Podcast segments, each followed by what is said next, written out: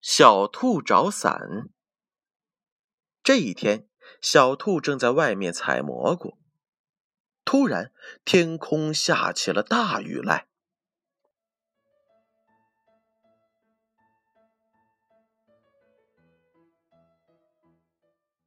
小兔匆忙的跑了起来，想找个地方避避雨。这时，它碰到了一只蝴蝶，正躲在蘑菇下边。快乐的跳着舞。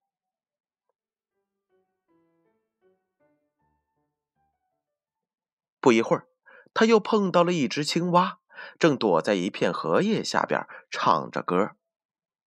小兔子跑着跑着，又碰到了一只蚂蚁，正躲在了树叶下边舒服的睡着觉。